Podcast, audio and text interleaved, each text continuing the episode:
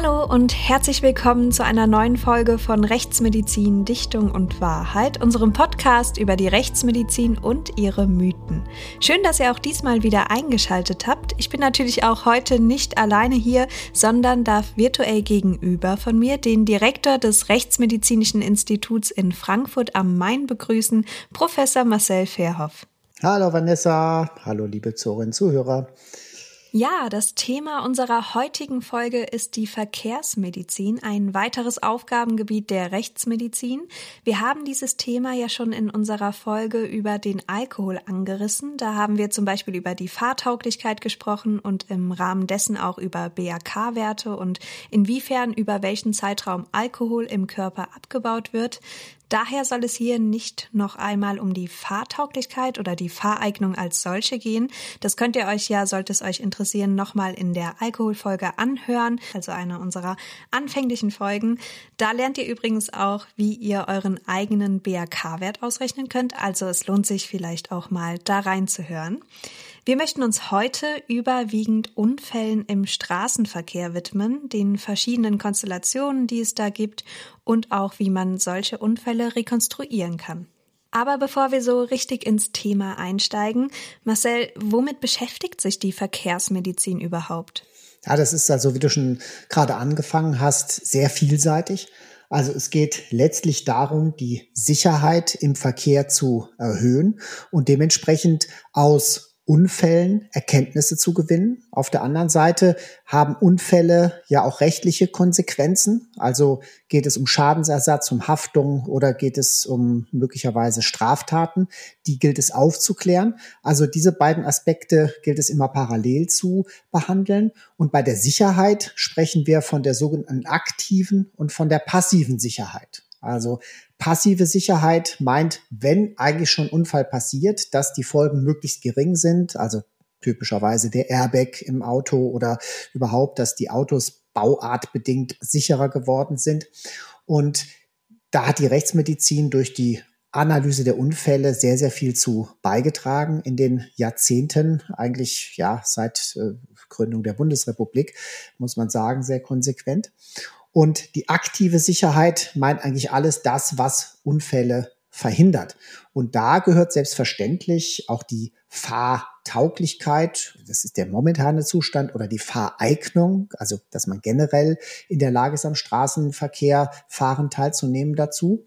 Aber da gehören auch viele andere Dinge dazu, dass man entsprechend umsichtig fährt, dass man sich nicht überschätzt, dass man äh, sichtbar ist, dass man, ja, also das sind ganz viele Bereiche und um das zu gewährleisten, ist zum Beispiel auch ein wichtiger Punkt der Rechtsmedizin, äh, nicht nur die akuten Proben zu untersuchen, die im Blut, wenn nach dem Unfall das Blut abgenommen wird, nach Alkohol und Drogen, sondern die Rechtsmedizin ist auch beteiligt an der Abstinenzkontrolle. Also Menschen, die mal aufgefallen sind und mal gesagt hat, hm, die sind vielleicht doch nicht so geeignet, im Straßenverkehr teilzunehmen und die dann praktisch, wenn sie den Führerschein wiederhaben wollen, nachweisen müssen, dass sie abstinent sind von Alkohol oder von Drogen beispielsweise. Also das Ganze ist sehr umfangreich. Die Verkehrsmedizin gehört eigentlich klassischerweise zur Rechtsmedizin dazu. Einige Institute für Rechtsmedizin, das Heidelberger Institut fällt mir spontan ein, haben den Namen Verkehrsmedizin sogar in ihrem Institutsnamen verankert. Die heißen also Institut für Rechtsmedizin und Verkehrsmedizin oder Institut für Rechts- und Verkehrsmedizin. Ja, also da besteht eben seit jeher ein sehr enger Zusammenhang. Ja, du hast es ja gerade schon angesprochen. Es hat sich ja doch so einiges getan in den letzten Jahren, was den technischen Fortschritt angeht. Erfreulicherweise ist es im Jahr 2019 auch zu weniger Verkehrstoten in Deutschland gekommen als im Vorjahr. Wir sprechen da etwa über 3000 Personen, die im Straßenverkehr tödlich verunglückt sind.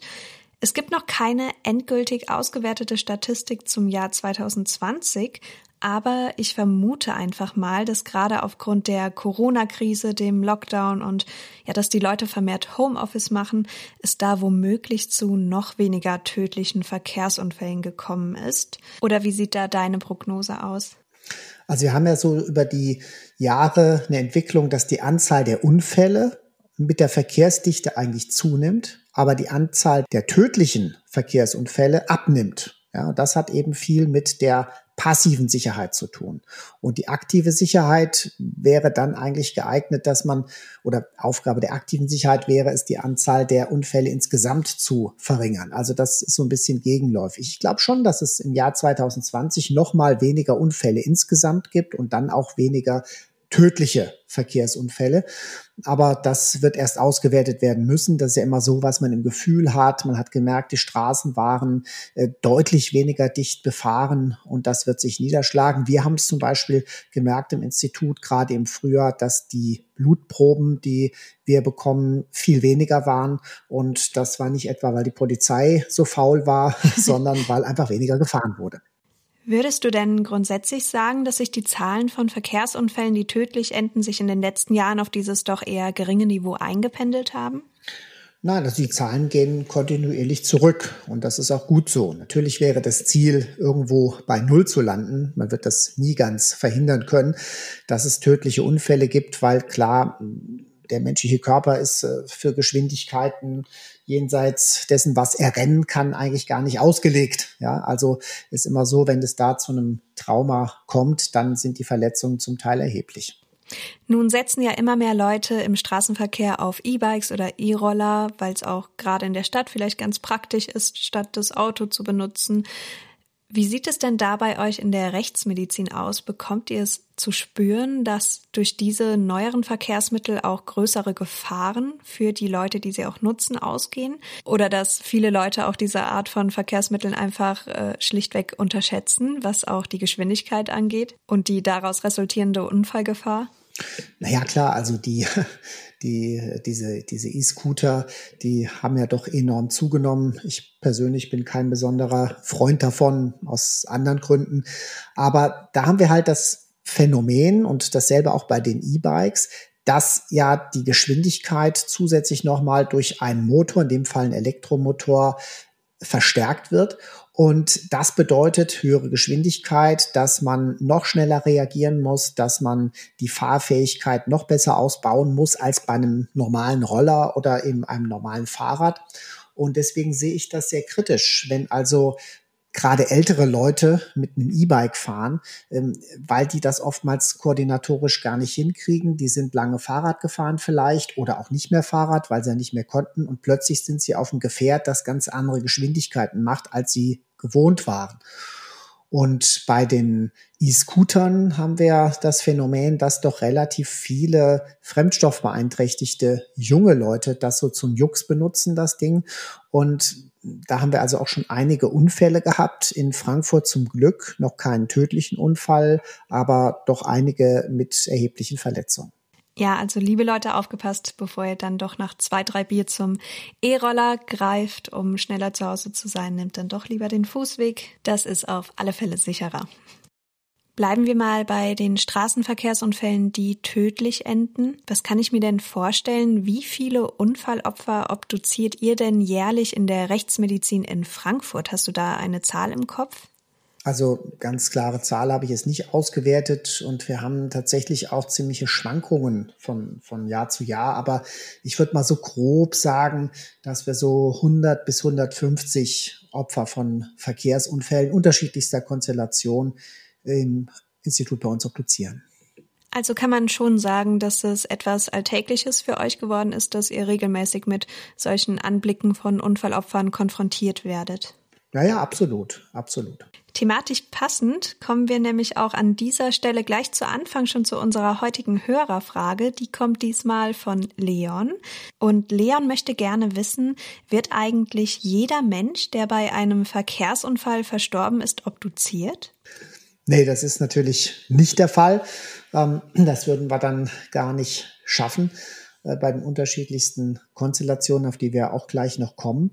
Also die Obduktion findet eigentlich immer dann statt, wenn noch Fragen offen sind. Also wenn es darum geht, wie war der genaue Unfallablauf, welche Funktion hatte dieser dann Verletzte oder in dem Fall Verstorbene in dem Unfall, dann können wir zur Aufklärung beitragen. Wenn wir natürlich jetzt einen Fall haben, wo alles in dem Sinne eindeutig ist, also wo zum Beispiel ein Fahrer eines Pkw von der Straße abkommt und äh, äh vorher einen Baum quer gestanden hat oder so, äh, wenn man das so einschätzt, dass es sich klar aus dem Sachverhalt ergibt, dann wird oftmals keine Obduktion durchgeführt, manchmal nur eine Blutentnahme beim Leichnam, um zu schauen, ob der Fremdstoff beeinträchtigt war zum Unfallzeitpunkt. Aber wenn wir zum Beispiel einen Fall haben, wo jemand ohne erkennbares äußeres Ereignis von der Straße abkommt, dann äh, schaut man zum Beispiel nach, was kann die Ursache sein und insbesondere kommen ja spontane Erkrankungen, Herzinfarkt, Schlaganfall oder so in Betracht und das möchte man natürlich rausfinden. Und nicht zuletzt, weil äh, auch bestimmte ja, Versicherungsleistungen daran gebunden sein können. Ne? Also eine Unfallversicherung zahlt eigentlich einen Unfall, wenn aber dass der Auslöser gar kein Unfall geschehen ist, sondern eine Erkrankung, kann es sein, dass eben diese Unfallversicherung nicht bezahlt. Ja, lieber Leon, ich hoffe, wir konnten deine Frage zufriedenstellend beantworten. Diese Frage wurde so oder so ähnlich auch übrigens sehr häufig gestellt, also scheint einige zu beschäftigen. Was mich jetzt noch in diesem Zusammenhang interessieren würde, wie sieht denn die Situation aus, wenn der Fahrer alkoholisiert einen Unfall verursacht hat? Zahlt dann noch die Unfallversicherung? Also das ist absolut unterschiedlich, wie da die Richtlinien sind. Und das sind dann auch ganz oft Zivilgutachten, die hinterher in Frage sind. Aber grundsätzlich kann man sagen, äh, weigern sich Versicherungen oftmals sehr schnell, wenn Alkohol oder Drogen mit im Spiel waren, zu bezahlen. Und das ist natürlich sehr hart für den Einzelnen. Ja, also gerade erst wieder so ein Gutachten, wo es um eine Versicherung geht, dass jemand dann mit dem Auto verunfallt und hinterher kam raus, er war alkoholisiert. Das war ein Selbstständiger, der irgendwo im mittleren Lebensalter einen eigenen Betrieb hatte und dann noch Komplikationen hinterher die Verletzung war erstmal gar nicht so schlimm, aber dann Komplikationen und im Endeffekt ist der nicht mehr arbeitsfähig gewesen, der ist erwerbsunfähig gewesen, ja, und äh, hatte eine Unfallversicherung abgeschlossen und die Unfallversicherung weigert sich zu zahlen, weil er alkoholisiert war. Ja, so kann man wegen ein paar Bier schon seine ganze Zukunft aufs Spiel setzen. Ja, das muss man sich immer klar machen. Nun kommen wir aber mal zu den verschiedenen Unfallkonstellationen der unterschiedlichen Verkehrsmittel. Die Fallkonstellation, die wohl am häufigsten vorkommt, das ist dann wohl die Kollision eines PKWs mit einem anderen Verkehrsmittel. Zumindest sind die meisten der tödlich ausgehenden Verkehrsunfälle Autounfälle. Kannst du das so bestätigen, deiner Erfahrung nach? Ja, das kann man schon sagen. Also ein Auto kann natürlich eine hohe Geschwindigkeit entwickeln. Dadurch ist relativ viel Energie mit dabei. Und auf der anderen Seite, ja, ist es für den Fahrer so, wenn er schnell fährt, dass er natürlich kürzere Reaktionszeiten braucht, um zum Beispiel ein anderes Auto zu sehen, das ihm in den Weg fährt oder ein Fußgänger, der plötzlich auf die Straße tritt oder ein Fahrrad, das eben äh, plötzlich aus der Seitenstraße kommt und vielleicht auch gar keine Vorfahrt hätte, um nur einige Beispiele mal zu nennen. Aber letztlich, wie du schon gesagt hast, sind natürlich alle Konstellationen möglich. Es gibt häufige und seltene Konstellationen. Es gibt zum Beispiel auch Fälle, ähm, tödliche Unfälle zwischen Fahrradfahrer und Fußgänger. Ne? Also ähm, auch schon einen Fall gehabt, wo ein Ehepaar spazieren gegangen ist und ist auf einem wenn man so möchte, am, am Rande an der Landstraße kombinierten Fußgänger- und Fahrradweg unterwegs gewesen, ging bergab mit hoher Geschwindigkeit, also schätzungsweise mindestens 40, vielleicht sogar 50 Stundenkilometer hatte der Fahrradfahrer drauf. Und der, das Ehepaar ist Hand in Hand gegangen, das Ältere, und der Mann hat von hinten das Klingeln des Fahrradfahrers gehört, also er hat geklingelt, hat sich dann umgedreht und wollte schauen, was ist das. Dadurch mhm ist er aber so ein bisschen nach links weitergekommen und der Fahrradfahrer ist gegen ihn gefahren und der alte Mann ist äh, dann nach vorn geschleudert worden, auf den Kopf gefallen und oh hat letztlich ein tödliches schädliches Trauma erlitten. Also auch solche Konstellationen gibt es. Ja, das ne? ist richtig traurig. Und insofern kann man sagen, alle Fahrzeuge, die irgendwie am Verkehr teilnehmen, also ich sage es mal Hubschrauber und äh, Fußgängerunfälle haben wir jetzt nicht so oft, aber das liegt auch daran, dass nicht so viele Hubschrauber durch die Gegend fliegen.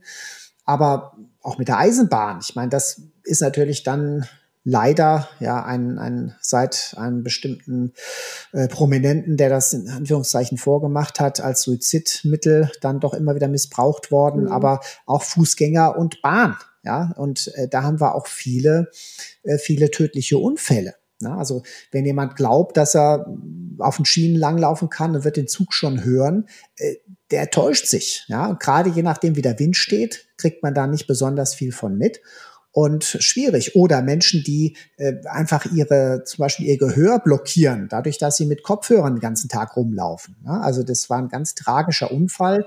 Ähm, ein Schüler, der praktisch dann mit dem Bus abgesetzt wurde und mh, auf den Heimweg abgekürzt hat, indem er die Gleise überquert hat, die eigentlich gar nicht befahren waren, diese Gleise, ja, auch keine, Hoch, äh, keine, keine Oberleitung. Und an diesem Tag war aber eine Fahrschule der Deutschen Bahn unterwegs auf diesem sonst kaum befahrenen Streckenabschnitt. Also die Gleise werden immer befahren zur Sicherheit. Es gibt immer so Streckenkontrollen. Aber mittags um die Zeit, wenn der heimkam, ist da noch nie jemand gefahren. Ja, und der hat das einfach nicht mitgekriegt, hat seine Kopfhörer auf und ist dann von dieser Lok erfasst worden. Also ei, ei. so gibt es auch da äh, viele üble Unfälle. Ja, fatal. Ja, wir beginnen aber mal mit der Konstellation von Unfällen zwischen PKWs und anderen PKWs, Fußgängern, Motorrädern oder Fahrrädern. Welche dieser vier Konstellationen ist denn deiner Ansicht nach am tödlichsten in der Regel? Ja, also selbstverständlich, wenn ein Teil schlecht geschützt ist. Also Pkw, Pkw ist zwar häufig, aber selten tödlich. Äh, dagegen, wenn Pkw mit Fußgänger kollidiert, dann hat der ja keinen Schutz und genauso wenig Schutz haben eben Zweiradfahrer, also egal ob das Fahrrad ist oder Motorrad und beim Motorrad ist halt dann wieder das Problem, dass der selbst doch mal so eine hohe Geschwindigkeit hat, was dann für ihn auch die Situation erheblich verschlechtert. Und welche dieser Konstellationen endet dann letztlich am häufigsten tödlich? Also in der Rechtsmedizin haben wir eigentlich am häufigsten in der Kombination äh, Pkw-Fußgänger. Und das liegt einfach daran, dass aufgeklärt werden muss, wie die Konstellation auf der Straße war. Also es ist rechtlich absolut relevant, ob zum Beispiel der, der, der Pkw-Fahrer ganz normal gefahren ist, ob jetzt der Fußgänger von rechts auf die Straße getreten ist, der sogenannte kurze Weg. Dann hat nämlich der Pkw-Fahrer deutlich schlechtere Möglichkeiten zu reagieren oder ob der den langen Weg genommen hat, also aus Sicht des Pkw-Fahrers von links. Und das können wir eben typischerweise am Verletzungsbild feststellen, wo war der mhm. Anstoß. Natürlich ganz schlecht ist, wenn der Anstoß von vorn oder von hinten kommt. Ja, dann muss er auf der Straße irgendwie länger gestanden haben, also aus Sicht des Pkw-Fahrers und, der, und dessen Konsequenzen. Und das alles können wir eben bei dem, äh, bei der Obduktion sehen. Ganz wichtig sind hier Einblutungen, die äh, Höhe dieser Einblutungen. Bei solchen Obduktionen von Verkehrsunfallopfern werden solche Verletzungen sehr exakt vermessen in der Höhe über der Fußsohle.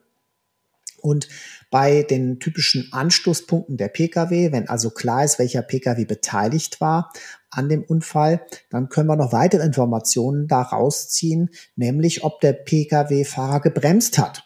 Ja, also viele sagen natürlich, ich habe sofort gebremst, aber mhm. ähm, wenn äh, wirklich der Pkw-Fahrer gebremst hat, dann ist diese Anstoßstelle am Körper etwas tiefer, als sie eigentlich beim stehenden Fahrzeug ist, weil beim Bremsen das Auto nach vorne abtaucht. Ja? Wenn dagegen die Anstoßstelle genau in der Höhe ist, wie die Stoßstange, Stoßfänger, Anstoßpunkt, dann kann man sagen, er hat nicht gebremst. Und wenn, was es noch schlimmer wäre, diese Anstoßstelle etwas höher wäre, dann könnte man sogar sagen, der hat nicht nur nicht gebremst, sondern sogar noch Gas gegeben, äh, kurz vor der Kollision. Und dann wären wir natürlich schon in so einem Bereich, wo vielleicht ein Vorsatz in Frage käme. Da sieht man auch wieder, was ich immer wieder sehr beeindruckend finde, was für einen Unterschied teilweise nur ein paar Zentimeter machen können. So ist es. Sind manchmal nur ein paar Zentimeter und selbstverständlich äh, ist das dann nicht alleinig das, was den Fall jetzt äh, beurteilt. Nein, klar. Ja, also, weil es gibt natürlich immer noch andere Dinge. Angenommen, da hätte jetzt irgendein Stein blöd gelegen auf der Straße und das Auto wird angehoben dadurch. Ne?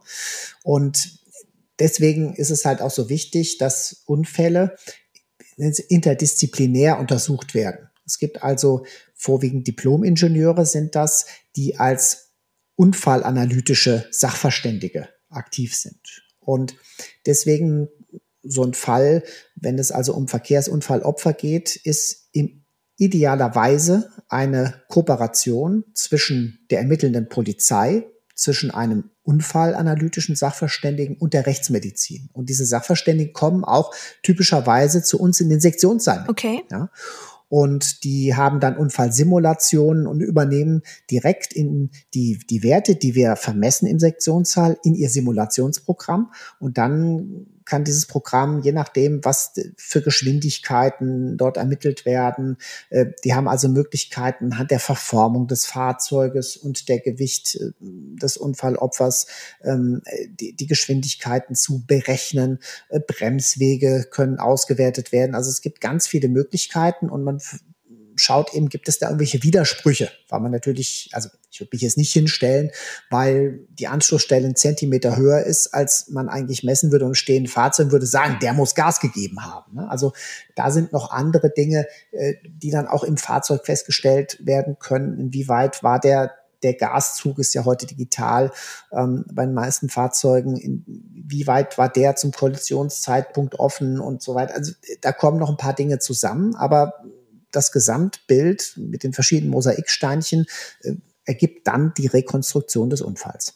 Bevor wir aber hier weiter über typische Anstoßstellen und Verletzungen sprechen, müssen wir an dieser Stelle noch einmal differenzieren. Und zwar gibt es ja auch verschiedene Unfallarten bei den jeweiligen Konstellationen.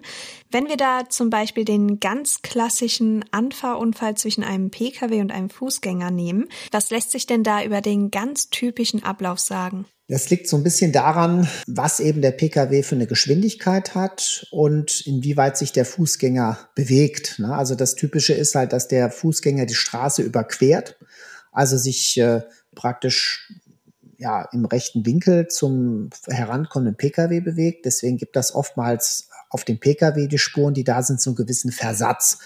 Und zuerst wird der Fußgänger vom Pkw mit seiner Front, mit dem frontalen Stoßhänger getroffen. Und dann wird sozusagen der Fuß weggedrückt. Es gibt dann oftmals an, den, an der Kleidung Abriebe, es gibt an der Schuhsohle Abriebe, vor allen Dingen am Standbein. Und dann wird der Fußgänger typischerweise auf den Pkw aufgeladen. Und dann liegt es an der Geschwindigkeit, wie das Ganze weitergeht und am Bremsvorgang. Ähm, bei sehr hohen Geschwindigkeiten, ähm, ja, kann man sagen, wird der Fußgänger wie umgemäht und fliegt dann über das Auto, hat nur noch geringe Berührungen, vielleicht so an der Frontscheibe.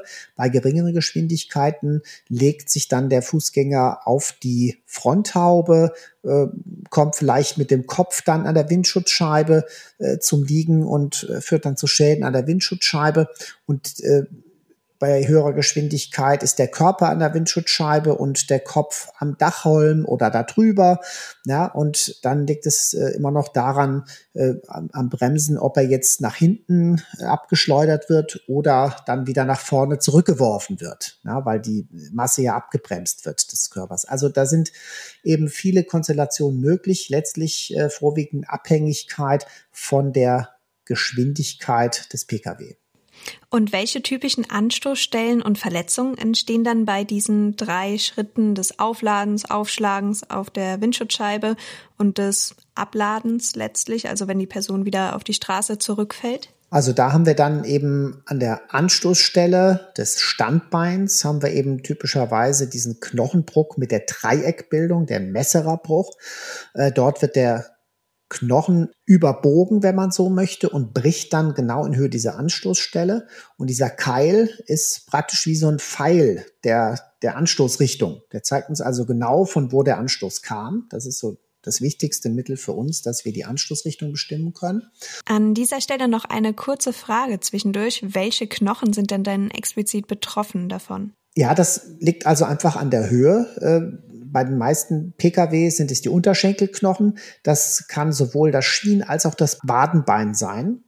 Also oftmals beide zusammen sogar. Beide haben beides so einen kleinen Keil ausgebildet. Und wenn wir Fahrzeuge haben mit einer höheren Front, wo der Anschlusspunkt höher ist oder LKW, dann ist es oftmals der Oberschenkelknochen, der davon betroffen ist. Mhm, okay. Ja, und dann schlägt danach der Körper meistens mit der Beckenhüftregion auf, dass wir dann Beckenbrüche, Beckenringbrüche haben und dann ist der Arm, je nachdem, ob der nach oben geschleudert ist oder zur Seite, kann auch einen Bruch bekommen.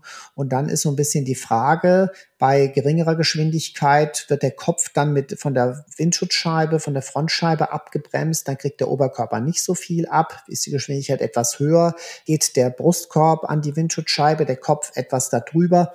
Ähm, also das sind dann so die typischen Verletzungen, Rippenserienbrüche am Brustkorb und dann eben Schädelhirntrauma. Wenn der Kopf irgendwo aufkommt, ein Schädelhirntrauma, haben wir dann auch ganz häufig nochmal vom Abschleudern. Wenn also dann entweder hinterm Fahrzeug oder vorm Fahrzeug der Körper zum Liegen kommt.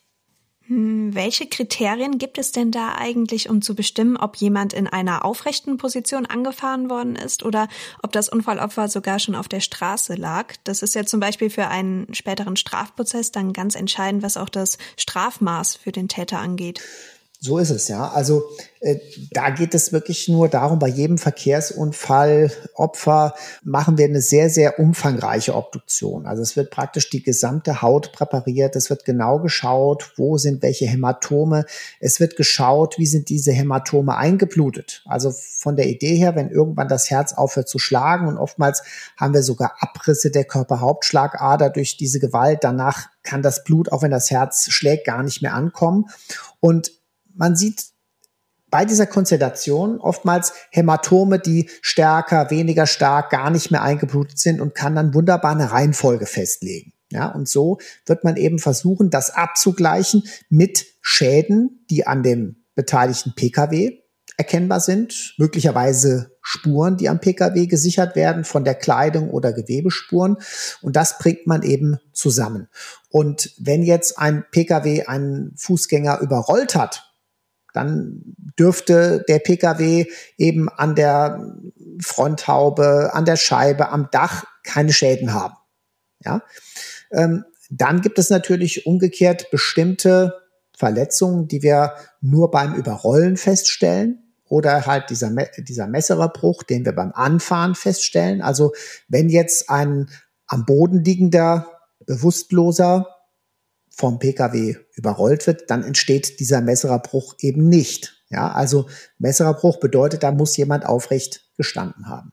Und so kann man eben auch hier wieder aus den einzelnen Befunden das Ganze zusammenpuzzeln und das aber immer wieder in Zusammenhang bringen mit den Beschädigungen am Auto, mit den Spuren, die am Unfallort gesichert wurden. Da wird ja alles genau aufgenommen, mit Kreide manchmal noch äh, umzeichnet. Also man muss einfach versuchen, so viel Informationen wie möglich zusammenzubringen und unterschiedliche Konstellationen dann ein- und auszuschließen. Was ja auch eine ganz spannende Sache ist, herauszufinden, in welche Richtung der am Unfall beteiligte Fußgänger gelaufen ist. Das lässt ja auch wiederum auf den Tathergang schließen. Wenn eine Person nun angefahren wurde, die in Fahrtrichtung gelaufen ist, kann man natürlich davon ausgehen, dass die Person vielleicht auf die Straße gestolpert ist oder nicht nach links und rechts geschaut hat und einfach über die Straße gegangen ist und es dann schon zur Kollision kommen musste, weil der Autofahrer einfach nicht mehr bremsen konnte. Oder was natürlich dann auch wieder eine Rolle spielt, war es zum Beispiel Vorsatz. Also hat der Pkw-Fahrer den Fußgänger vorsätzlich von hinten an oder überfahren wollen, war es Heimtücke. Oder wenn man dann die andere Konstellation nimmt, dass die Person entgegen der Fahrtrichtung gegangen ist. Wie kann man das denn herausfinden im Nachhinein? Ja, auch hier haben wir eben die Anstoßpunkte. Also der, dieser Messererbruch, dieser Bruchkeil würde dann entsprechend in die Richtung zeigen, von wo der Anstoß kommt. Weiterhin Hämatome an den Anstoßpunkten. Und da können wir relativ genau sehen, von wo kam die Gewalt. Du hast es ja vorhin schon angesprochen. Es gibt ja auch weiterhin als Unfallarten die Überrollung und die Überfahrung. Erst einmal gefragt, wo liegt denn hier genau der Unterschied zwischen diesen beiden Begrifflichkeiten? Ich glaube, so im allgemeinen Sprachgebrauch spricht man ja immer nur vom Überfahrenwerden. Ja, also die, das Überfahren ist erstmal alles, ja, wenn man so möchte. Also immer wenn, wenn irgendein Fahrzeug äh, über den Körper drüber fährt. So, und das Überrollen meint halt, dass ein, ein Reifen typischerweise über den Körper drüber rollt. Ja, und da ist eben der, der Unterschied. Wenn der Reifen drüber rollt, dann haben wir ja weniger Versatz der Oberfläche zum Körper typischerweise. Und Das führt aber dazu, dass das Gewebe in einer ganz anderen Weise beansprucht wird. Ja, also man stellt sich vor, ein, ein drehender Reifen, insbesondere noch der, wo vielleicht der Antrieb dran sitzt, der verschiebt dann massiv die Haut gegen das darunterliegende Gewebe. Es kommt zum Einreißen von Unterhautfettgewebe, zum sogenannten Dekollement, diese spezielle Verletzung. Und da können wir relativ typisch sehen daran, ob eben ein PKW oder ein LKW einen Körper überrollt hat. Genau, und bei der Überfahrung kann eben der Kontakt praktisch äh, mit dem gesamten Unterboden des Autos stattfinden. Also der Körper wird eher runtergedrückt und wir haben nicht diese dynamische kreisende Bewegung, sondern eher nur ein, ein Runterdrücken und dann eben drüber gleiten, drüber drücken. Und wir haben auch andere Mechanismen, wie zum Beispiel dann beim Schienenfahrzeug, wo die Räder eben dann nicht drüber rollen, sondern wo die wirklich zerstörerisch sind, also wo die dann richtig den Körper zertrennen. Ja, also auch das wäre dann eben kein Überrollen, sondern eine andere Form des Überfahrens. Und wo ist die Überlebenschance höher für einen Fußgänger beim Überrollen oder Überfahren? Das ist wirklich ganz schwer zu sagen. Also ähm, man kann überfahren werden ohne großartige Verletzung. Ja, also wenn jetzt zum Beispiel ein Auto mit, einem, mit, mit einer sehr hohen Bodenfreiheit, also manche Lkw oder zum Beispiel irgendwelche Geländefahrzeuge, wenn die über einen Menschen drüber fahren, kann es passieren, dass der kaum Verletzungen hat, vielleicht ein Hämatom irgendwo am Rücken oder am Gesäß. Ne? Also das kann sein. Es kann aber auch sein, dass eben, wie gerade gesagt, beim Überfahren mit einem Schienenfahrzeug, dass der Körper in zwei Teile geteilt wird. Da haben wir dann null Überlebenschance, wenn das im Rumpf passiert. Also deswegen kann man die Frage so gar nicht beantworten. Mhm. Ja, beim Überrollen oder beim Überfahren kann es ja auch passieren, dass der Fußgänger dann noch teilweise hunderte Meter mitgeschleift wird. Welche typischen Verletzungsspuren ergeben sich denn hierbei? Ja, dieses, diese Schleifverletzungen, das ist wirklich so, ähm, fängt, fängt eigentlich an bei der Kleidung und deswegen ganz wichtiges Thema, dass wir auch die Kleidung sehr exakt untersuchen bei allen Unfällen, ja, zusammen mit Polizei und, und, und äh, Verkehrsunfallanalytischem Sachverständigen. Und dann haben wir oftmals so an der Kleidung eine sehr breite Beschädigung in der obersten Schicht. Bei den tieferen Schichten wird diese Beschädigung kleiner, kleiner, kleiner. An der Haut noch ein bisschen kleiner. Und in den tieferen Schichten, je nachdem, wie tief dann diese, diese massive Schürfung gegangen ist, ähm, äh, wird dann die Fläche, die verletzte oder beschädigte Fläche immer kleiner. Ja? Das sind also diese typischen groben, wenn man so will, Schürfverletzungen, die beim Mitschleifen entstehen. Und dieses Mitschleifen kann eben sein, dass jemand irgendwo festhängt und hinterhergeschliffen wird. Oder, und das kommt leider häufiger vor, dass der irgendwo am Unterboden des Fahrzeugs hängen bleibt und mit Druck dann mitgeschleift wird. Ne? Also das ist dann mit ein bisschen Glück fährt das Auto drüber und man kriegt nicht viel ab, aber wenn es halt blöd läuft, dann bleibt man an irgendeinem Bauteil am Fahrzeugboden hängen und wird dann noch mitgeschleift. Und da hatten wir also schon Fälle, wo Menschen offensichtlich hunderte von Metern mitgeschleift worden sind. Und dann war das, was ich da gerade gesagt habe, also heftig, was eben dort an Substanz verloren gegangen ist in der Kleidung und an Gewebe. Ja, das kann man sich vorstellen. Es soll ja auch schon Fälle gegeben haben, bei denen jemand gar nicht bemerkt haben will, dass er jemanden überfahren hat und ihn dann noch mehrere Meter mitgeschleift hat mit dem Auto. Ich kann mir das irgendwie nur sehr schwer vorstellen, so etwas nicht zu bemerken. Kann das wirklich sein? Ja, also nein, es kann nicht sein. Ja, man bemerkt das und ich glaube, jeder, der schon mal ein, eine Kröte überfahren hat zum Zeitpunkt der Krötenwanderung, hat das gemerkt. Ja, und das ist ein sehr kleines Tier. Also man kriegt das im Auto mit. Und natürlich setzen hinterher gewisse Verdrängungsmechanismen ein. Das ist ja eine absolut akute Belastungssituation, wenn man einen Menschen überfährt. Ja, deswegen, da passiert eine ganze Menge, aber rein logisch kann das nicht sein, dass man das nicht mitkriegt. Und da kann die Musik noch so laut sein im Auto, man spürt das durch Mark und Bein, wie gesagt, wenn man schon eine Kröte überfährt. Ja, bei euch in der Rechtsmedizin geht es ja immer darum herauszufinden, handelt es sich um einen natürlichen Tod, einen Unfall, einen Suizid oder ein Tötungsdelikt. Wie kann man denn ganz grundsätzlich differenzieren bei Verkehrsunfällen, ob sich jemand vor ein Auto geworfen hat, also war es Suizid, ob jemand vorsätzlich angefahren wurde, war es womöglich ein Tötungsdelikt, hat jemand unter Alkoholeinfluss zum Beispiel gestanden und ist auf die Straße gelaufen, war es ein Unfall oder war jemand sogar schon tot, als er überfahren oder überrollt wurde? In manchen Fällen reichen die Verletzungsmuster aus und sprechen ihre eigene Sprache, erzählen ihre eigene Geschichte. Aber wie ich das ja gerade schon gesagt hatte, wir müssen das immer in Zusammenschau bringen mit allem anderen, mit den Ermittlungsergebnissen, mit der Spurensicherung und mit der Unfallanalytik, um einfach die unterschiedlichen Konstellationen ein- und auszuschließen. Und äh, wie du schon gesagt hast, natürlich muss man mit allem rechnen. Ne? Also es kann sein, da wird ein, ein Toter überfahren, man möchte den Unfall vortäuschen. Also ja, die Idee könnte sein, man hat jetzt da einen Leichnam und lässt den mal von der Brücke auf die Autobahn fallen, da werden schon ein paar Autos drüber fahren. Ja. Und äh, dann hinterher ist es halt ein Unfall gewesen. Und das sehen wir natürlich relativ leicht äh, daran, dass diese Verletzungen, die entstehen, nicht mehr einbluten. Ja.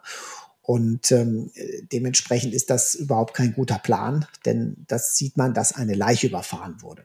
Und in anderen Fällen, das hatte ich ja auch gerade schon mal so angedeutet, hm, haben wir oftmals eine wunderbare Reihenfolge dieser Verletzungsentstehung. Also ich hatte einmal einen Fall, wo es um ein, ein vorsätzliches Überfahren ging. Das war, hm, ja, sagen wir so, in, in, in einem etwas zwielichtigeren Autohändlermilieu. Und dann wollte irgendwie, der ist jemand extra gekommen, ein Auto zu kaufen. Das Auto war aber nicht so, wie, wie er wollte. Und der andere wollte mit dem Preis aber nicht runtergehen und wie auch immer. Der hat sich wohl sehr geärgert und hat dann, wie er später zugegeben hat, den Entschluss gefasst, dafür rächt er sich. Das heißt, er ist praktisch ähm, dann vom Hof gefahren hat eine Runde gedreht, ist wiedergekommen, wieder auf den Hof, wo der andere noch stand und hat ihn erstmal umgefahren. Mhm.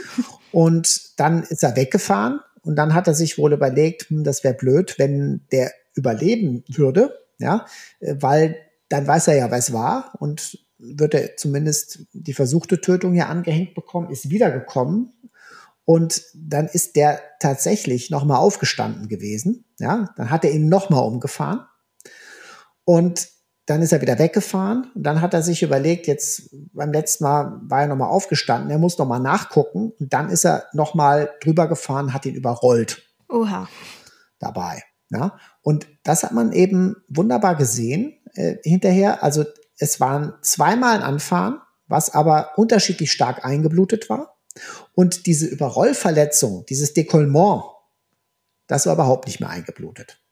Ja, also daraus konnte man sehen, zweimal angefahren zu komplett unterschiedlichen Zeitpunkten mit ein paar Minuten dazwischen und drittes Mal nach dem Tod überrollt. Ja, das hatte man also schon bei der Obduktion hatte man das schon gewusst, dass diese drei unterschiedlichen Zeitpunkte gegeben haben muss. Und da hatten wir aber noch überhaupt kein Geständnis oder auch noch gar keinen, keinen Tatverdächtigen. Und später in der Gerichtsverhandlung hat er das dann so berichtet. Und da muss man sagen, da war allein anhand des Verletzungsbildes konnte man die Geschichte herausfinden. Aber in anderen Fällen kann das eben sehr, sehr viel schwieriger werden. Und wir hatten also eben diesen Fall, ein Leichnam irgendwo hinwerfen. Dasselbe ist dann aber auch, wenn jetzt zum Beispiel jemand unter suizidaler Absicht von so einer Brücke auf die Autobahn springt, ja. Dann wird er ja möglicherweise vom ersten Fahrzeug, was ihn dann überfährt oder überrollt, getötet. Ja, dann fahren da aber noch zahlreiche weitere drüber, gegebenenfalls. Ne?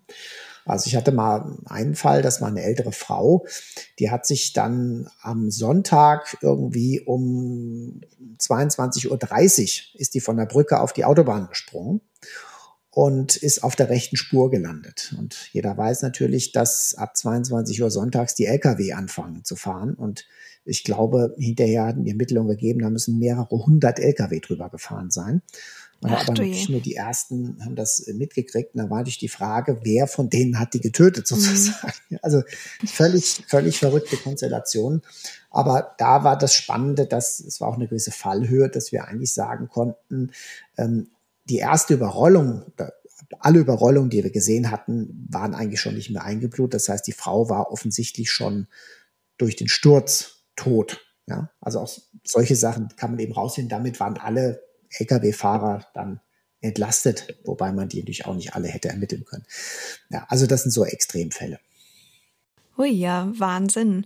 Aber kommt das denn häufig vor, dass ein Suizid oder ein Tötungsdelikt vertuscht werden soll, dass es nach allem Anschein so ausschaut, als ob es da zu einem Verkehrsunfall gekommen ist, aber die Ursache eigentlich eine ganz andere ist? Dass eben Tötungen als Unfall dann getarnt werden, das kommt vor.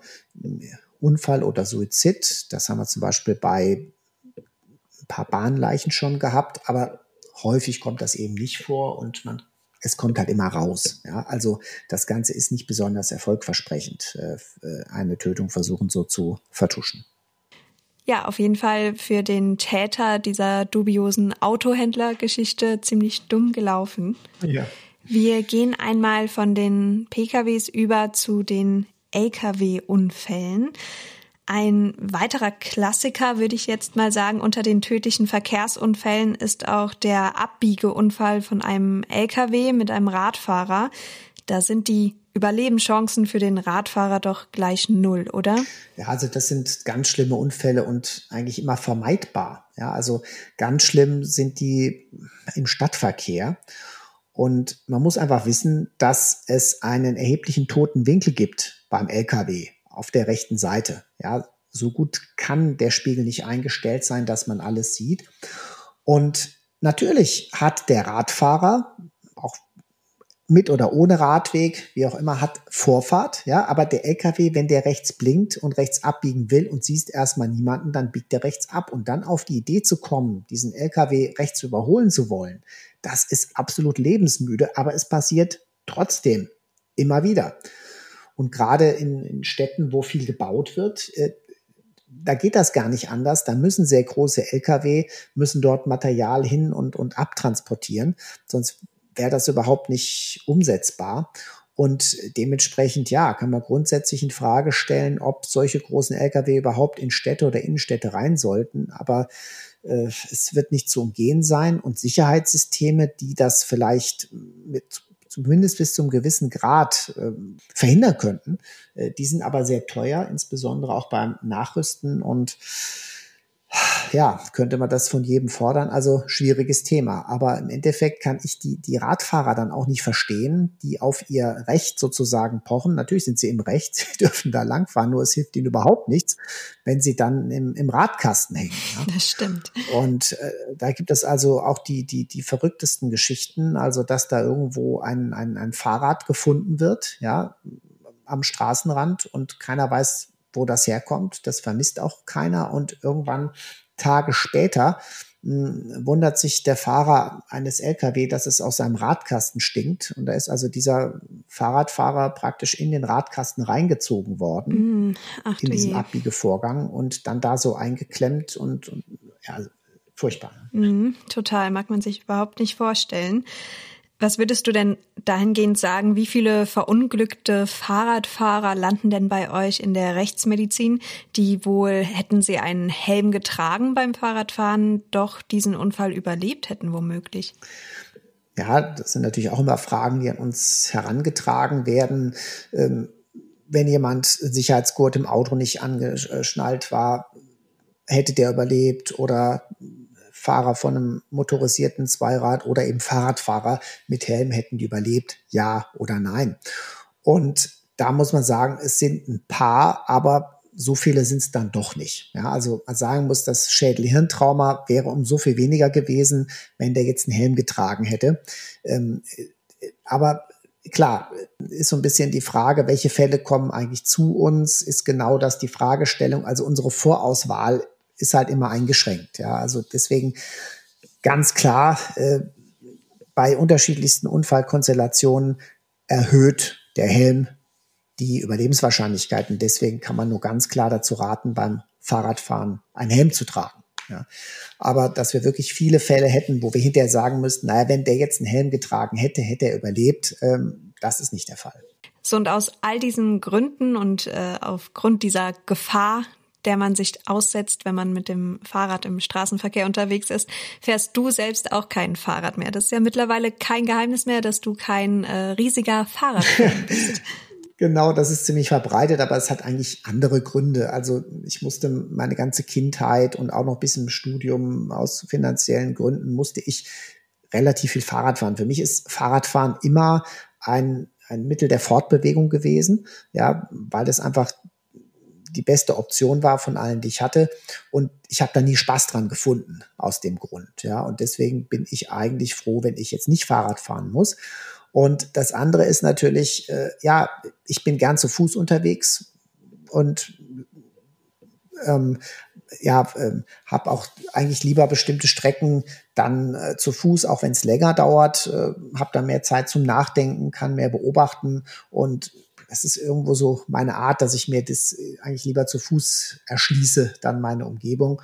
Und deswegen also nicht so, dass ich jetzt äh, ein, ein, äh, totaler Fahrradfahrgegner wäre, aber natürlich äh, irgendwie, auch wenn eigentlich man die Fälle oder wenn, wenn ich die Fälle nicht an mich heranlasse, ja, aber trotzdem sind es natürlich so viele Fälle gerade bei den Fahrradfahrern, wo man sagt, das, das musste eigentlich nicht sein. Ne? Also wo der Fahrradfahrer selbst äh, irgendwo mit dazu beigetragen hat, das Fahrrad nicht beleuchtet oder eben äh, irgendwelche Abbiegevorgänge oder, oder auf seine Vorfahrt beharrt, die er hatte, ja, wo ich sage, das muss doch nicht sein.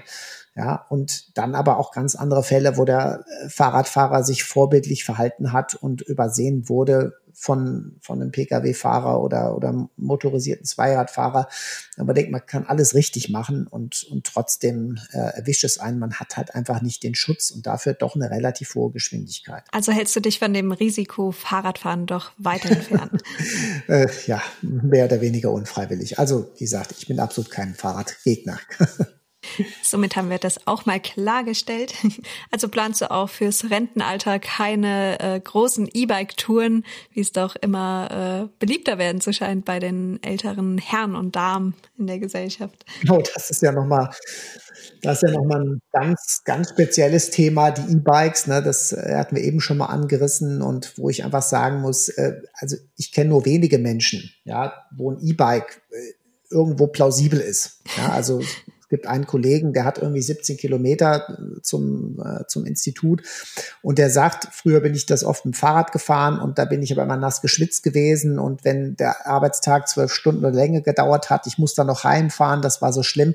Für den ist das eine echte Erleichterung und für den ist es auch zum Teil Autoersatz. Ja, also er ist früher dann an manchen Tagen mit dem Auto gefahren und das fährt er heute mit dem E-Bike. Da muss ich sagen, absolut nachvollziehbar. Aber ich frage mich, warum ein Rentner oder eine Rentnerin für einen Sonntagsausflug ein E-Bike braucht. Ja, ähm, letztlich geht es ja darum, dass die sich bewegen, dass die Herz-Kreislauf-Training machen und dann, warum fahren die nicht mit einem mit einem alten klapprigen Rad die Hälfte oder ein Drittel der Strecke, haben für ihr Kreislauf genau dasselbe getan, ja, und äh, haben sich nicht dieser Gefahr ausgesetzt, denn die E-Bikes erreichen eine gewisse Geschwindigkeit, ja, das ist überhaupt keine Frage und wenn man das nicht gewohnt ist und auch im Alter dann die Reaktionsfähigkeit eingeschränkt oder so, dann sind Unfälle vorprogrammiert. Ja, das sollte man auch wirklich nicht unterschätzen und vor allen Dingen auch geistig noch fit genug sein, ähm, um auch die Geschwindigkeit richtig einschätzen zu können. Aber irgendeine Faszination muss es ja haben. Ja, den, den Reiz muss es haben, gar keine Frage. Ja, aber kommen wir abschließend nochmal zurück zu unseren Fallkonstellationen und schauen wir uns auch nochmal die Konstellation mit Schienenfahrzeugen und Fußgängern an. Das sind ja meistens Fälle, die ein sehr tragisches Ende nehmen. Wie kann man denn einen solchen Tathergang rekonstruieren, wenn man nun einen Leichnam in den Gleisen findet? Da könnte es ja einerseits sein, dass es sich um einen Suizid handelt, dass sich der oder diejenige schon auf die Gleise gelegt hat und auf den Zug gewartet hat ähm, ganz salopp gesagt. Oder dass es eben ein Unfall war. Möglicherweise war der Bahnsteig glatt oder es hat geregnet, derjenige ist ausgerutscht und ist irgendwie unter den Zug gelangt ähm, oder hat die Gleise überquert oder wie auch eben in deinem Beispiel, dass der Junge Kopfhörer in den Ohren hatte und einfach den Zug nicht kommen hat hören. Wie kann man das denn im Nachhinein rekonstruieren, dass man wirklich sagen kann, war es nun mal ein Suizid oder war es ein Unfall? Geht das überhaupt? Das sind halt wirklich komplexe Ermittlungssituationen. Ja, da kann die Rechtsmedizin manchmal einen kleinen Teil zu beitragen, mal mehr, mal weniger. Hm, einfach, dass man schaut, welche Verletzungen sind da, sind die durch das reine Überfahren mit dem Schienenfahrzeug erklärbar? Sind da noch andere Verletzungen, die dadurch nicht erklärbar sind, die einen zusätzlichen Verletzungsmechanismus bedürfen? Ja, und das kann dann eben auf so eine Unfallsituation hängen bleiben oder schlimmstenfalls ein, eine Gewalt durch fremde Hand, ein Schubsen etc. hindeuten. Aber äh, völlig klar, dass man mit anderen Werkzeugen da besser rankommt, Überwachungskameras, Zeugenaussagen, äh, die dann dieses Bild praktisch abrunden müssen, äh, damit man eben wirklich äh, genau rausfindet, was da passiert ist. Ja, Rechtsmediziner untersuchen ja auch Lebende, wie es mittlerweile auch allen bekannt sein dürfte. Die Dichtung haben wir auch ziemlich zu Anfang schon aufgeklärt. Ja. Wenn ihr nun Unfallopfer untersucht, wer ordnet diese Untersuchungen eigentlich an und äh, wofür können solche Gutachten denn auch eine wichtige Rolle spielen? Wozu macht man das Ganze? Ja, und selbstverständlich auch wieder die Staatsanwaltschaft. Also wenn jetzt jemand sagt, er hat mich hier absichtlich mit dem Auto angefahren und er muss ja nicht tot sein. Ja, und dann geht es überhaupt mal zu schauen, passt das eigentlich zu einer Verletzung durch ein, durch ein Pkw oder ist das eigentlich eine völlig andere Verletzung? Wie ist es mit dem Verletzungsalter? Passt das zu dem behaupteten Tatzeitpunkt? Das sind alles Fragen, die an die Rechtsmedizin gestellt werden. Dann versicherungstechnische Fragen, Unfälle, die äh, zum Beispiel in Richtung Erwerbsminderung äh, gehen, äh, die berühmte Hand im Häcksler, ja, die aber vorher mit dem Beil abgeschlagen wurde, glatter Verletzungsrand, ja, was natürlich dann erkennbar ist. Das sind zum Teil sehr, sehr unschöne Gutachten, weil diese Menschen ja oft aus einer Notsituation heraus äh, äh, ja dieses Geld von der Unfallversicherung kassieren wollen und im Endeffekt, ja, was kommt dann dabei raus? Sie sind verstümmelt, ihnen fehlt dann eine Hand oder ein Fuß oder je nachdem, was sie da, auf was für eine Idee ge sie gekommen sind. Sie kriegen das Geld von der Versicherung nicht und sie kriegen noch ein Strafverfahren wegen Versicherungsbetrug. Ja, also schlimmer kann man es sich kaum vorstellen. Und wenn man dann überlegt, dass es aus einer irgendeiner Notsituation herauskam, finanzieller Not etc., dann ist es umso bitterer. Aber wie kann ich denn persönlich vorgehen, wenn ich nun mal einen Unfall hatte und möchte meine Verletzungen dokumentieren lassen, sei es für die Versicherung, ähm, und möchte wirklich feststellen lassen, was genau durch diesen Unfall mir zugestoßen ist. An wen kann ich mich denn dann überhaupt wenden? An meinen Hausarzt? Gehe ich ins Krankenhaus oder gleich zu euch in die Rechtsmedizin? Was ist da die richtige Vorgehensweise? Ja, das ist nicht ganz so einfach. Also in bestimmten Situationen gibt es das, wenn rechtsmedizinische Ambulanzen einfach da sind, wo man sich Verletzungen aufnehmen lassen kann. Die müssen natürlich finanziert sein. Das haben wir leider nur an wenigen Orten in Deutschland. Ansonsten geht es halt dann über die Polizei typischerweise, äh, die uns den Auftrag gibt, die Verletzung exakt zu dokumentieren. Wenn natürlich das von Anfang an keine Sache für die Polizei ist, also wenn das gleich auf ein Zivilverfahren hinausläuft, dann bleibt einem nichts anderes übrig, äh, wenn man das dokumentiert haben möchte, dass man dann auch die Kosten tragen muss äh, für unsere Dokumentation, für unsere Begutachtung, kann das aber später dann bei möglichen Prozesskosten geltend machen. Ja, also Zugangswege können sehr unterschiedlich sein. Ähm, ja, beim Hausarzt ist halt oft das Problem, dass die Verletzungen nicht exakt genug dokumentiert werden. Ja, also man sollte zumindest da mal darauf achten, dass der Bilder macht und, und die irgendwo abspeichert davon mit Maßstab oder so. Ähm, und äh, dass eben klar ist, diese Verletzungen sind dokumentiert, die waren zu dem Zeitpunkt schon da und äh, dass auch eindeutig ist, dass die in dem Moment noch frisch sind, weil natürlich genau diese Dinge dann später in einem Verfahren in Frage gestellt werden. Ne? Kann die Verletzung wirklich so entstanden sein? Kann das nicht früher oder später entstanden sein? Das andere, was wir natürlich manchmal haben, sind Verfahren, die sich relativ lang hinziehen. Also wenn es um Spätfolgen geht, Stichwort HWS-Schleudertrauma. Ja, das ist ja auch etwas, wo es dann um, um Schmerzensgeldzahlungen geht und so weiter. Und auch das ist etwas, was die Rechtsmedizin in einigen Fällen untersucht, also wo der Unfall schon lange Zeit her ist. Da muss ich noch einmal ganz kurz zurückgreifen. Was versteht man unter dem HWS-Schleudertrauma? Das HWS-Schleudertrauma macht sich also bemerkbar durch Nackenschmerzen, Nackensteifigkeit, Kopfschmerzen und die können eine ganze Zeit lang anhalten.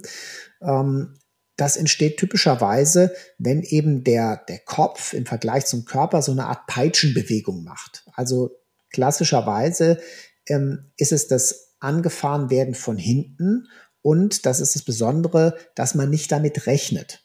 Und man kann sich das ganz gut vorstellen, wenn man eine Kollision erwartet. Wenn man also den, den, den Aufbau eines solchen Unfalls mitkriegt, dann spannt sich die ganze Muskulatur an, was ja einen entsprechenden Schutz bietet. Wenn ich aber arglos im Auto sitze und plötzlich von hinten angefahren werde, muss die Wucht gar nicht mal so groß sein, dann bin ich eigentlich relativ entspannt in der Muskulatur.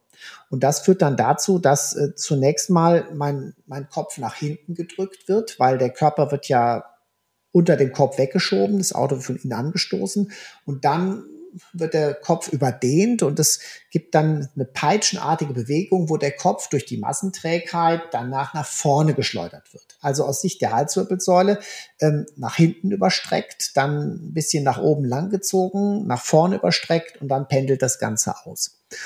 Und das kann eben zu unterschiedlichen äh, minimalen Schädigungen führen an den Bändern, an der Muskulatur und letztlich auch an den Nervenwurzeln, die da rauskommen. Und da von diesen Schäden kann man eine ganze Zeit lang noch was haben. Ja, und da ist immer die Frage, ist das Ganze plausibel, ist das nicht plausibel, passt das zu dem Unfallmechanismus? Bei einem ganz normalen Frontalunfall äh, hat man das typischerweise nicht. Und dann gibt es eben besondere Konstellationen, wo das doch sein kann. Und ja, also das sind zum Teil sehr aufwendige Gutachten, wo man dann auch versucht, diesen Unfall äh, aus der Dokumentation, aus der Akte und so weiter so genau wie möglich eben zu rekonstruieren. Ja, und damit ihr genau diese Situationen, über die wir heute gesprochen haben, ein Stück weit verhindern könnt, finde ich es an dieser Stelle auch sehr wichtig, mal über Präventionsmaßnahmen zu sprechen, die ihr selbst ergreifen könnt, um eben sichtbarer im Straßenverkehr zu werden. Gerade jetzt auch in der dunklen Jahreszeit. Ich würde behaupten, fast jeder hat es nämlich schon mal erlebt, dass man gerade, wenn man abends oder nachts Auto fährt und ein dunkel gekleideter Fußgänger dann an einer entweder unüblichen oder ja schlecht beleuchteten Stelle die Straße überquert, man ihn einfach wirklich bis dass es schon fast zu spät ist, nicht sehen kann. Die gleiche Situation Radfahrer, die ohne Licht fahren oder ohne Reflektoren. Man kann da ja schon mit kleinen Mitteln für Abhilfe sorgen, sei es eine Warnweste zu tragen auf dem Fahrrad, auch wenn es jetzt nicht unbedingt super schick ausschaut, ist es, glaube ich, die bessere Variante, als dass die Fahrradtour dann doch ein unglückliches Ende nimmt. Man kann Reflektoren anbringen oder ja, ganz einfach knalligere Farben tragen. Das ist dann auch eine ganz simple Möglichkeit, um auf euch aufmerksam zu machen. Nicht zu vergessen natürlich der Fahrradhelm. Wir haben es eben auch schon angesprochen, Marcel, wie viele Leute hätten vielleicht nicht vor euch liegen müssen, hätten sie einen Helm getragen.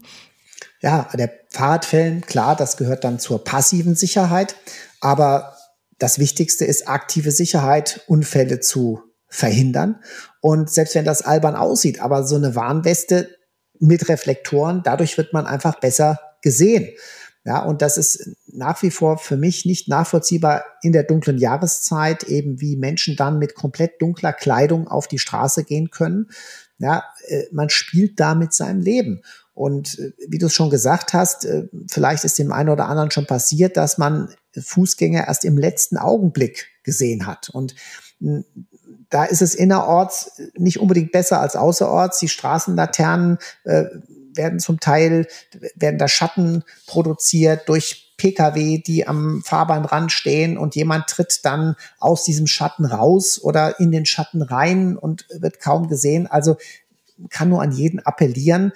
Das Wichtigste ist, sichtbar zu sein. Ja, wenn ich als Fußgänger unterwegs bin.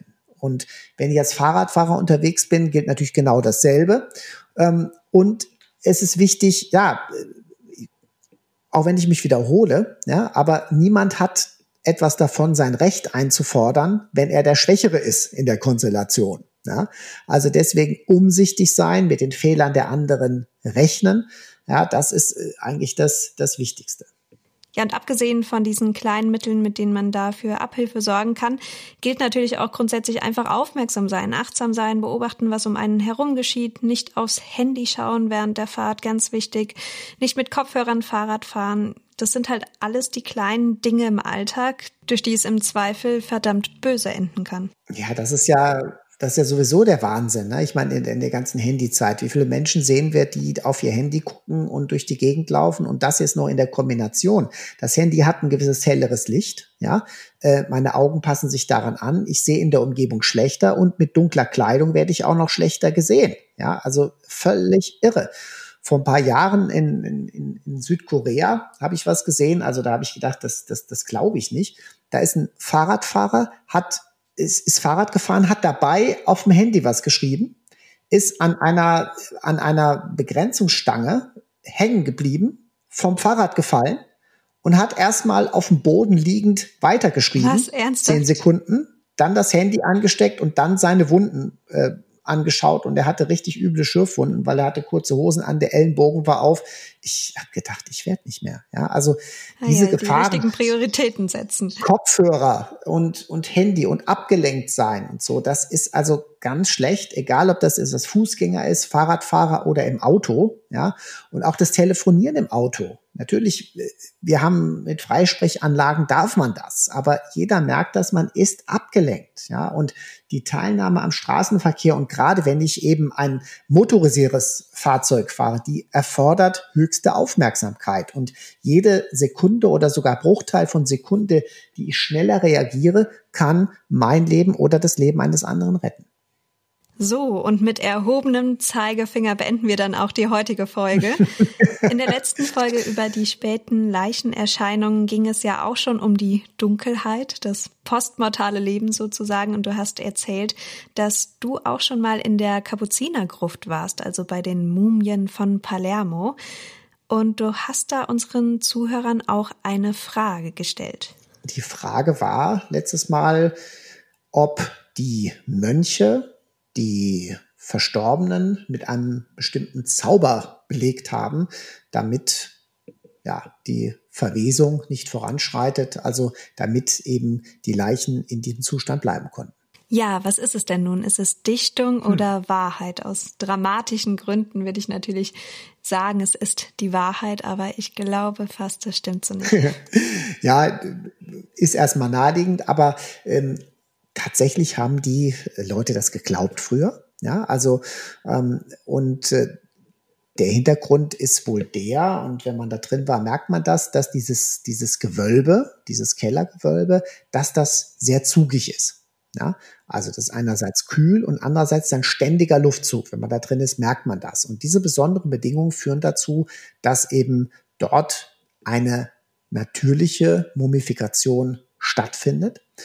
Und das haben die Mönche wohl früher gar nicht selbst gewusst. Ja, also das war denen nicht bewusst zumindest. Und man hat eben einfach festgestellt, da unten verwesen die Leichen langsamer bis gar nicht. Ja, und äh, das hat sich rumgesprochen und irgendwann wurde das sogar ja richtiger soll man sagen, richtiger Hype von Menschen, die sich das leisten konnten. Man muss nämlich diesen Platz bezahlen, dem Kloster, ja, ähm, sich dort beisetzen zu lassen, weil dann der Leichnam erhalten wird. Und wenn man sich das anschaut, diese, diese Leichen oder Mumien, muss man ja sagen, sind in sehr unterschiedlichem Erhaltungszustand, teils skelettiert, teils wirklich relativ gut erhalten.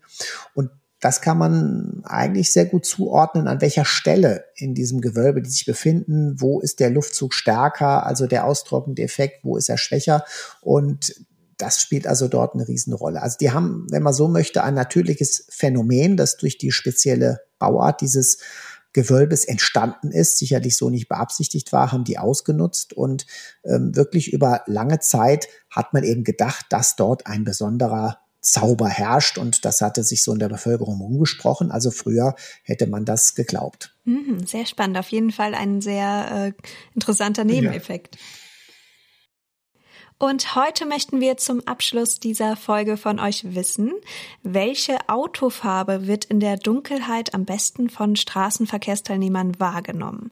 Also es geht wirklich um die reine Autofarbe, da könnt ihr selbst ja auch mal drauf achten. Klar, kleiner Spoiler-Alarm, schwarz wird es nicht sein, aber so als Tipp, es ist nicht die offensichtlichste Farbe, sondern teilweise machen da ja auch nur Nuancen einen Unterschied. Hm spannende Frage und ihr könnt ja einfach mal drauf achten, jetzt so in der Dämmerung, wenn ihr die Fahrzeuge vorbeifahren seht und oder kneift die Augen noch so ein bisschen zusammen, äh, welche ist da am besten sichtbar? Genau, ihr könnt ja einfach mal drauf achten und wir sind gespannt auf eure Antworten, die ihr uns gerne auf Instagram schreiben könnt. Da findet ihr uns nämlich unter Rechtsmedizin Podcast. Lasst uns doch gerne auch ein Abo da, wenn ihr mehr über die Themen unserer Folgen erfahren möchtet und das gleiche gilt natürlich auch für die jeweilige Podcast-Plattform, auf der ihr unseren Podcast hört. Dann seid ihr immer up to date, wann eine neue Folge von uns erscheint. Empfehlt uns auch gerne weiter, wenn euch unser Podcast gefällt und wenn ihr Fragen Fragen oder Feedback loswerden möchtet, könnt ihr uns natürlich jederzeit auch einfach eine Nachricht oder eine E-Mail schreiben und uns natürlich auch einfach eine 5-Sterne-Bewertung dalassen. In zwei Wochen hören wir uns dann wieder. Bis dahin, passt gut auf euch auf und vor allem vergesst den Helm nicht, vergesst die Warnweste nicht und bleibt gesund. Bis bald, alles Gute, tschüss.